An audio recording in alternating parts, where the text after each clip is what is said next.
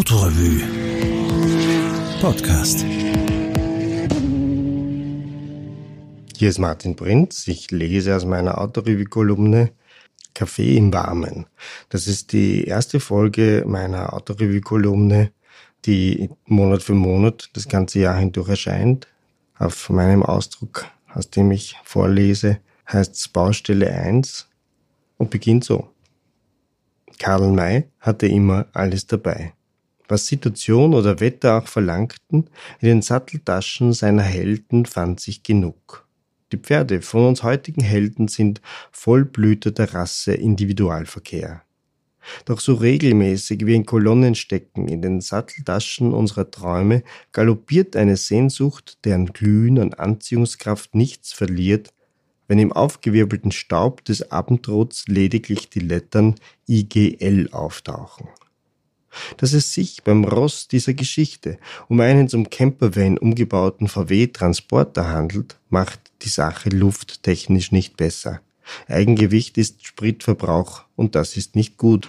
Gut ist, wenn Greta Thunberg über den Atlantik segelt. Mein Wagen ist Bundesheerblau. Roma nennen ihn die Jungs der Umbaufirma. Seine ersten drei Jahre transportierte er Offiziere. Nun fährt ihn ein Schriftsteller in nach militärischer Nutzung.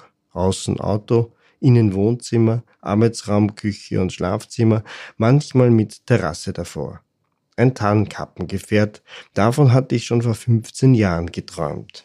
Ich hatte einen Roman fertiggestellt, dafür doppelt so lang gebraucht wie gedacht und hatte vom Sitzen, vom Zimmer und der immer gleichen Aussicht genug. Aus Kostengründen musste ich dann die Vorstellung vom beweglichen Arbeitszimmer zwar in einen Rucksack auf dem eigenen Rücken verwandeln, doch im Frühling 2008 war ich unterwegs. 25 Kilogramm, 2400 Kilometer, 100.000 Höhenmeter. Eine Reise der Extreme. Schon der Rucksack war viel zu groß, um unter der Tarnkappe des Wanderers durchzugehen.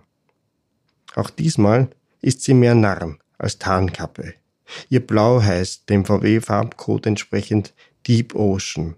Der Dieseltank ist voll und draußen am Meer erinnert mich das Kind, gut ist das nicht. Doch warum ist das so schön? Da fällt mir anstatt einer Antwort ein Revolver ein, von dem mir ein Freund und Kollege vor gut zehn Jahren einmal erzählte. Die Klimakrise hieß damals noch Erderwärmung, doch mein Freund hatte stets einen größeren Sinn für manch nahend Unheimliches als für die gut abgegriffenen Alltagsoberflächen der Wirklichkeit.